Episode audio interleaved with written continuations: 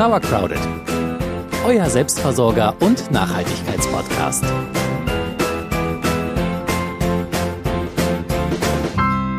Ist dir eigentlich was aufgefallen? Hast du eine neue Frisur? Nein. Hast du neue Kleidung gekauft? Nein. Ich weiß, was du meinst. Du meinst die ganzen Pflanzen auf unserem Fensterbrett. Ja, genau. Yay. Es ist Februar und endlich werden die Tage etwas länger. Und ich kann anfangen, Pflanzen vorzuziehen. Aber wie gesagt, es ist erst Februar. Ja, noch ein Grund mehr, weil du kannst ja jetzt im Garten nicht so viel machen und auf dem Fensterbrett ist noch Platz. Aber warum sollte man jetzt schon anfangen? Meinst du, es ist noch super kalt? Ja, das ist richtig, aber es gibt so Pflanzen, die sind ja bei uns nicht heimisch, Tomaten, Auberginen, ähm, und die können so einen Vorsprung gut gebrauchen. Wir hatten, wenn du dich erinnerst, ja letztes Jahr Physalis im Garten und die sah auch richtig gut aus, bis dann der erste Frost kam und keine einzige Beere es geschafft hat, reif zu werden. Ach ja, richtig. Das war sehr schade. Ja, das war sehr schade. Deswegen habe ich sie dieses Jahr auch schon im Januar ausgesät. Ähm, außerdem hat das auch den Vorteil, wenn du das zu Hause vorziehst, dein Gemüse, dass du Einfluss auf alle Umweltbedingungen hast, sozusagen, auf Temperatur, Nährstoffe und Wasser. Also du kannst für deine Pflänzchen die optimalen Bedingungen schaffen, damit sie gut starten. Und wenn ich selber die Pflänzchen anziehe und dann vielleicht doch noch etwas schief geht, dann bleibt mir eigentlich immer noch Zeit, eine fertige Pflanze zum Beispiel im Baumarkt zu kaufen, oder? Ja, oder natürlich in der Gärtnerei. Richtig, genau. Ähm, wie ist es denn? Eignen sich alle Pflanzen zum Vorziehen oder gibt es da welche, die ich lieber erst später pflanzen sollte oder gar nicht erst vorziehen sollte? Es gibt ähm, ganz viele Fruchtgemüse, die sich gut eignen zum Vorziehen, also Paprika, Tomaten, Auberginen, ähm, auch Kohlpflanzen, also Brokkoli hat bei uns auch total gut geklappt. Was eher nicht so gut geht oder wovon ich abraten würde, ist bei Wurzelgemüse. Die mögen nämlich den Umzug dann nicht. Also Wurzelgemüse zum Beispiel Möhren, Radieschen? Genau, Möhren und Radieschen, die sind ja darauf angewiesen, dass sie eine ganz lange Wurzel ausbilden. Und wenn du die dann zwischendurch nochmal aus ihrer Erde nimmst und umsetzt, dann besteht halt die Gefahr, dass da was abknickt oder abbricht von der Wurzel. Und dann werden die halt so ne, deformiert. Also Wurzelgemüse sollte man dann lieber im Frühling direkt pflanzen, als schon im Spätwinter vorzuziehen. Genau, da kann man ruhig ein bisschen warten. Verstehe, okay. Ja, wie ihr bestimmt schon ahnt, geht's in der heutigen Folge um Anzucht. Und zwar, was für eine Erde eignet sich da, was für ein Gefäß nehmt ihr am besten, was sind gute Keimbedingungen und worauf sollte man ein bisschen aufpassen, dass die Pflanze dann auch eine gute, starke Pflanze wird und dann im Endeffekt auch stark und kräftig dann in der Erde oder im Topf landen kann und dann auch hoffentlich gutes Obst und Gemüse tragen kann. Also Anzucht, das heutige Thema. Und wir beginnen gleich mit dem ersten wichtigen Punkt. Das richtige Substrat. Wenn ihr so wie ich hin und wieder gern durch den Baumarkt schlendert, ist euch vielleicht schon aufgefallen, dass es spezielle Anzuchterde gibt. Diese Erde ist meistens besonders luftig und kann gut Wasser speichern und enthält nur wenig Nährstoffe. Nur wenig Nährstoffe? Warum das denn? Ja, das hat äh, den Grund, dass die Keimlinge einen leichten Start bekommen sollen. Also ähm, zu nährstoffhaltige Erde würde diese zarten Wurzeln verätzen. Also das kann zum Beispiel passieren, wenn du blanken Kompost auf deine ähm, Setzlinge kippst oder so. Das würde der Pflanze halt nur schaden. Außerdem sollen die Pflanzen um die Nährstoffe kämpfen sozusagen. Diese wenigen Nährstoffe sollen sie bekommen, indem sie starke Wurzeln ausbilden. Also nährstoffarm, weil zu viele würden sie einfach überfordern schon. Und außerdem sollen sie nach den wenigen Nährstoffen auch ein bisschen gieren und dadurch kräftig werden. Ja? Genau so. Aha. Und ist die Erde noch was anderes außer nährstoffarm? Ja, sie sollte möglichst auch keimfrei sein, damit sich da halt kein Schimmel bildet oder keine Krankheiten sich da drauf tummeln. Ja. Gibt es da irgendwie, also ich laufe ja manchmal mit dir durch den Baumarkt auch und da gibt's ja Anzuchterde von wirklich ganz, ganz günstig bis hin zu super hochqualitativ biologischer Anzuchterde. Also die Range ist richtig groß. Worauf sollte man da achten? Kann man da irgendwie jede kaufen? Es spricht eigentlich nichts dagegen, Anzuchterde im Baumarkt zu kaufen. Ich habe nur letztens gehört, man sollte darauf achten, dass die Anzuchterde nicht draußen gelagert wird im Baumarkt, sondern dann halt welche von drin nehmen, weil draußen könnten sich da andere Insekten quasi mit einquartieren, die wir ja zu Hause nicht unbedingt auf dem Fensterbrett haben wollen. Okay. Und ihr solltet darauf achten, dass es eine torfreie Erde ist. Oh, die ist aber auch nicht günstig dann, ne? Torfreie Erde ist doch meistens. Genau, meistens ähm, liegt die so im Mittelfeld bis äh, Oberklasse. Also ich habe jetzt eine Bio-Anzuchterde ohne Torf. Das war aber okay vom Preis. Man braucht da ja jetzt auch nicht unbedingt Massen. Genau, und wenn es jetzt um den Preis geht, kann man zum Beispiel auch selber ähm, relativ einfach äh, Anzuchterde mischen. Das haben wir nämlich letztes Jahr gemacht, das fand ich ziemlich cool. Da haben wir einen Teil Sand genommen aus dem benachbarten Sandkasten. Wir haben ein bisschen von unserem Kompost genommen und einen Teil von Gartenerde. Also Sand, Kompost, Gartenerde. Das alles wird ein bisschen gemischt und hat eigentlich wirklich gute Anzuchterde ergeben. Bei der Gartenerde könnt ihr ziemlich gut ähm, welche nehmen, so von Maulwurfshügeln, weil die kommt aus den tieferen Erdschichten. Der buddelt ja von ganz weit unten. Und diese Erde hat weniger Unkrautsamen und das eignet sich wirklich perfekt. Dann zusammen mit Kompost und Sand ergibt das auch super Anzuchterde, wenn man die nicht beim Baumarkt kaufen möchte. Ja, und für alle Pflanzen, die später sowieso auch alleine stehen, also wie Auberginen, Tomaten, äh, Paprika, könnt ihr auch so Quelltöpfe nehmen. Die gibt es aus Kokosfasern, die gibt es auch aus Torf. Da würde ich ja, wie bereits erwähnt, darauf verzichten. Quelltöpfe, du hast es ja eigentlich schon gesagt. Ähm, da kommen wir auch schon zur nächsten Frage und zwar Anzuchtgefäße. Ja, Anzuggefäße, die gibt's ja total in Hülle und Fülle. Ihr könnt natürlich welche kaufen, aber ich finde, hier bietet sich eine mega große Spielwiese für die ganzen UpcyclerInnen unter euch. Also ihr könnt nehmen Milchtüten oder Joghurtbecher, Plastikverpackungen von Gemüse, also all das könnt ihr verwenden. Wenn ihr natürlich lieber auf Plastik verzichten wollt, dann nehmt ähm, alte Eierkartons, aber bei uns haben die leider immer ein bisschen geschimmelt, ich weiß nicht genau warum. Oder ihr bastelt selber Töpfe aus alten Zeitungen oder Toilettenpapierrollen. Also hier gibt's wirklich, äh, lasst eurer Fantasie freien Lauf. Es gibt so viele Möglichkeiten. Jule zum Beispiel nutzt ihr Guilty Pleasure, um darauf noch ein zweites Leben zu machen. Was machst du denn, Jule? Teil das mit uns. Ich löse Kreuzworträtsel. Ja, es ist raus. Jeden Morgen. Aber ich habe auch jede Menge Anzuchttöpfe gefaltet jetzt.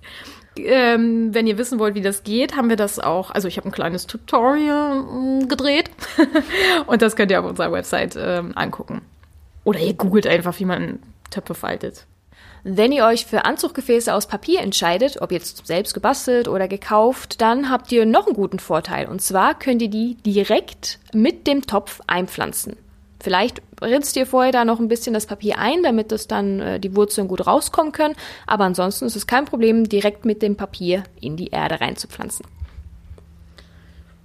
Ja, und gerade in der ersten Phase der Keimzeit könnt ihr dann euren äh, Töpfen, was auch immer ihr gewählt habt, auch noch eine kleine Haube aufsetzen. Das empfiehlt sich, weil sich dann die Luftfeuchtigkeit besser hält und das beschleunigt den Keimprozess. Ähm, ja, ich selber habe ein kleines Kunststoffgewächshaus mit so einem transparenten Deckel. Ähm, ihr könnt aber genauso gut eine Tüte nehmen oder eine, eine Glasscheibe oben auflegen. Das ist eigentlich relativ egal, Hauptsache Licht kommt durch. Genau, wenn ihr euch dann zum einen für die Erde und zum anderen auch für Anzuchtgefäße eurer Wahl entschieden habt, dann gibt's noch ein paar Dinge, die ihr bei der Anzucht beachten solltet. Keimbedingungen. Es ist nämlich so, dass äh, viele Samen erst dann keimen, wenn sie bestimmten Umweltreizen ausgesetzt werden. Die einen mögen es lieber dunkel und feucht, die anderen haben eher Licht gern und wieder andere brauchen es kalt. Woher weiß ich denn, welcher Samen was genau braucht? Ja, solche Anspruch, äh, Ansprüche stehen netterweise ganz oft auf den Saatguttütchen. Also wenn da so ein Hinweis drauf ist, wie zum Beispiel Lichtkeimer, dann heißt das, dass ihr den, den Samen nicht mit Erde bedecken dürft. Ähm, also Lichtkeimer sind oft Kräuter, zum Beispiel Basilikum, Bohnenkraut, Dill ähm, und aber auch viele andere Kräuter. Ach so, deswegen ist vor vielen Jahren mein Basilikum nichts geworden, weil ich den natürlich, weil ich dachte, Samen muss in die Erde, richtig tief reingesteckt habe, dann haben, haben die Samen einfach zu wenig Licht bekommen, ne? Ja, Ganz richtig. ja, das kann passieren, ähm, aber Lichtkeimer sind schon eher die Ausnahme. Also die meisten Pflanzen sind Dunkelkeimer. Hier ähm, zum Beispiel der Brokkoli, den wir hier haben, auch. Da steht genau drauf auf der Saatguttüte, der muss 0,5 bis 1 Zentimeter tief. Ähm, wenn ihr mal so eine Saatguttüte nicht äh, zur Hand habt, ist die Faustregel, ein, ein Samen kommt ungefähr so tief, wie er groß ist. Also das heißt, ein Bohnensamen kommt deutlich tiefer als einer von einer Tomate zum Beispiel. Okay. Und also es gibt die Lichtkeimer, die unbedingt das Licht brauchen, die Dunkelkeimer, die steckt man dann in die Erde und dann hast du noch was von Kälte erzählt. Genau, es gibt auch noch Kaltkeimer. Mm, das sind nicht so viele. ich hatte, glaube ich, bisher nur Schnittlauch. Also Schnittlauch braucht so einen Kältereiz. Ähm, Bärlauch, Veilchen und Waldmeister wohl auch. Also wenn ihr das aussehen wollt, dann müsst ihr die Anzuchtgefäße ein paar Tage im Winter auf den Balkon stellen oder aufs Fensterbrett oder wenn das alles nicht geht, in den Kühlschrank. In den Kühlschrank? Das ist ja ordentlich kalt dann auch. Ja, ja, die, den muss man halt vorgaukeln, dass Winter ist. Also die, die kommen erst aus der Erde, wenn sie wissen, jetzt war Winter, jetzt kommt also Frühling, ich kann jetzt keimen. Also Lichtkeimer gibt's, Dunkelkeimer gibt's, Kaltkeimer gibt's. Und dann, wenn ich das beachtet habe und die, die Samen auch dementsprechend äh, behandelt habe, was passiert dann? Genau, dann setzt ihr das natürlich in die Erde, bedeckt es oder bedeckt es nicht, je nachdem, was draufsteht, gießt immer oder besprüht es schön, immer gleichmäßig feucht halten. Und sobald sich die ersten Keimblättchen zeigen, müsst ihr auch gut aufs Licht achten. Also ein sonniges Fensterbrett ist ein guter Anfang. Ähm, ich habe hier so ein Glas, so ein kleines Glasgewächshaus. Da habe ich auf die Rückseite noch Alufolie geklebt, in der Hoffnung, dass die Sonne, die von vorne einfällt, von hinten wieder reflektiert wird und die Pflanzen damit dann mehr Sonne abbekommen. Ja, das ist nämlich so, wenn die nur einseitig Sonne kriegen oder wenn sie zu wenig Sonne kriegen, dann kann man so beobachten, dass die ganz schnell ganz lang werden. Und dann knicken sie ein. Und dann knicken sie um. Genau. Stimmt das, das? Das heißt, sie vergeilen? Genau, die Pflanzen vergeilen dann. ähm, ja, das ist total blöd, weil also selbst wenn mhm. die es überleben und schaffen, wenn sobald du die rauspflanzt, ja. sind die bei einer Windböe alle umgelegt. Ja, die sind zu schwach dann, ne? Ja, mhm. also und ich, ach, na, seit diesem Jahr bin ich auch noch stolzer Besitzer einer LED-Pflanzlampe. Das ist auch total toll. Die hat ähm, blaues und rotes Licht und die kann man dann zusätzlich noch, also das soll gut sein für die Pflanzen. Wer sich mit Photosynthese auskennt, weiß bestimmt genau, was da passiert. Ähm, und das unterstützt halt auch, dass sie nicht vergeilen, sondern schön kräftig werden und gut Blätter bilden. Also wenn man eigentlich alles beachtet, was auf der Samentüte steht und den Pflanzen dann auch, sobald sie sprießen, genug Licht gibt, kann ja eigentlich nicht viel schief gehen, oder? Die Nummer mit dem Kummer. Ja, das ist für mich ein sehr emotionales Thema. Weißt du, weil Freude und Leid liegen beim Gärtnern oft nah beieinander. Und so sehr uns das Herz auch aufgeht, wenn die ersten Pflänzchen ihre zarten Köpfe gen Sonne neigen, so schlimm ist es auch, wenn sie von Trauermücken und Schimmel dahin gerafft werden. Wir halten inne für diesen Pathos. Ja, ist echt schade, wenn dann die Pflanzen, die man so liebevoll aufgezogen hat, dann durch irgendwelche Schimmel oder Schädlinge dahingerafft werden. Was kann man denn dagegen tun? Ja, es gibt leider kein Patentrezept. Ähm, schade. Und wenn ich es hätte, dann würde ich es euch auch allen sagen, weil das so, so schlimm ist. Stirbt ja jedes Mal ein Teil von mir, wenn so eine Pflanze eingeht. Ne? Wir haben den Pathos jetzt hinter uns. Okay. Ähm, ja, also was ihr im Vorfeld tun könnt, ist äh, die Anzuchterde nochmal zu sterilisieren. Also, wir haben ja vorhin schon gesagt, An Anzuchterde sollte steril sein, aber ihr könnt auf Nummer sicher, sicher, sicher gehen. Ähm, ich mache das in der Mikrowelle. Wenn ihr keine habt, ist das aber auch problemlos im Backofen machbar. In der Mikrowelle machst du das meistens eine Stufe 5 volle Pulle. Genau, so fünf Minuten Runden fahren und dann dampft das und ist heiß und stinkt. Und für den Backofen haben wir selber noch nicht gemacht, aber sollen wohl bei 150 Grad eine halbe Stunde, Stunde, dann sollte da eigentlich auch nichts mehr in der Erde drin sein. Hast du das Gefühl, das klappt? Ich, habe das Gefühl, dass wir weniger Trauermücken haben jetzt. Also die ersten Versuche mit Pflanzen, da wäre ich fast verzweifelt, aber jetzt habe ich das Gefühl, das hilft schon. Hm. Aber wenn dann doch mal was auf den Pflanzen rumspringt, dann springst du genauso im Dreieck. Da gehst du immer die Wände hoch. Was ist denn da? Was kann man dann tun? Ja, ich kriege schon regelrecht Panik, wenn ich da die ersten Viecher sehe. Ähm, ja, also ihr könnt im Fachhandel gibt's so Gelbtafeln, die könnt ihr in die Pflanzen stecken. Das würde ich allerdings eher bei Zimmerpflanzen empfehlen, die schon starke Wurzeln haben und so. Bei euren Setzlingen müsst ihr ganz schnell handeln, weil es nämlich so, dass die Trauermückenlarven die kleinen Wurzeln fressen. Oh nee. Oh doch. Und dann gehen die Pflanzen halt echt schnell ein. Dann könnt ihr einmal am Stängel ziehen und dann habt ihr die Pflanze draußen, weil die Wurzeln alle tot sind. Oh. Oder abgefressen, ne? Aber wenn die Pflänzchen dann sterben, ist es ja schon zu spät. Also kann man im Vorfeld was gegen diese Mücken tun?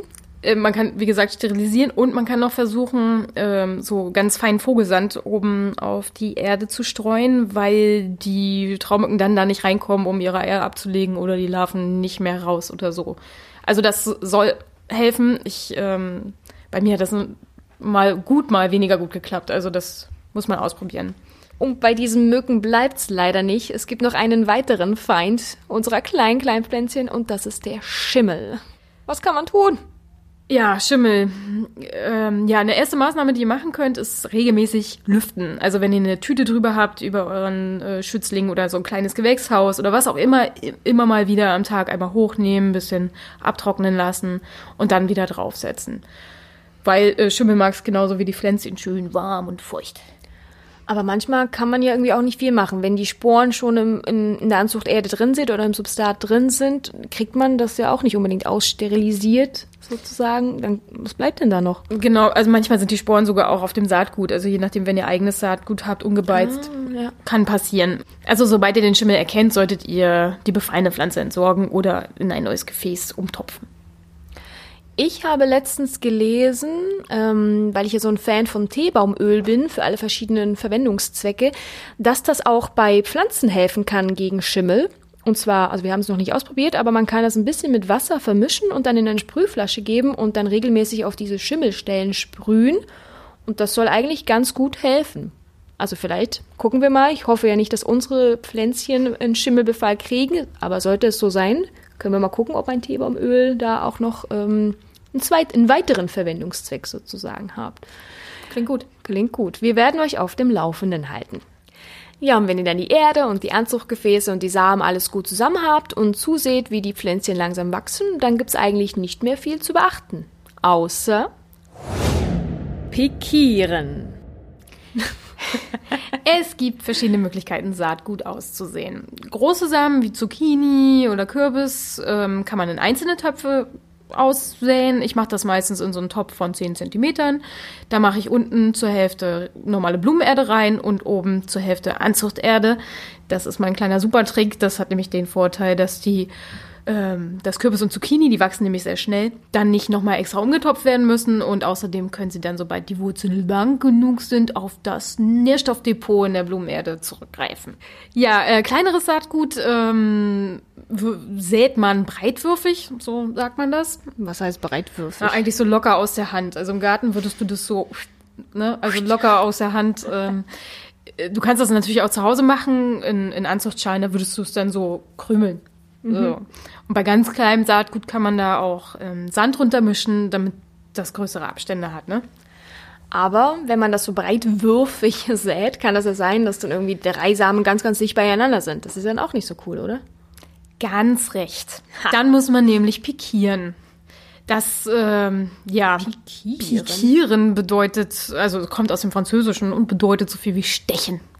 Pieksen. Peaks. Ja, ähm, das kommt wahrscheinlich daher, dass man mit einem sogenannten Pikierstab ähm, die Pflänzchen aus der Erde holt und ähm, mit Hilfe dieses Stabes die auch voneinander trennt. Ist aber auch eine Formelarbeit, oder? Das ist voll die Fummelarbeit, ähm, ist aber sinnvoll, weil wenn du zum Beispiel Salat, wenn der so dicht beieinander steht, dann wird er halt nicht grö größer oder nicht groß genug, nicht so wie du ihn haben willst.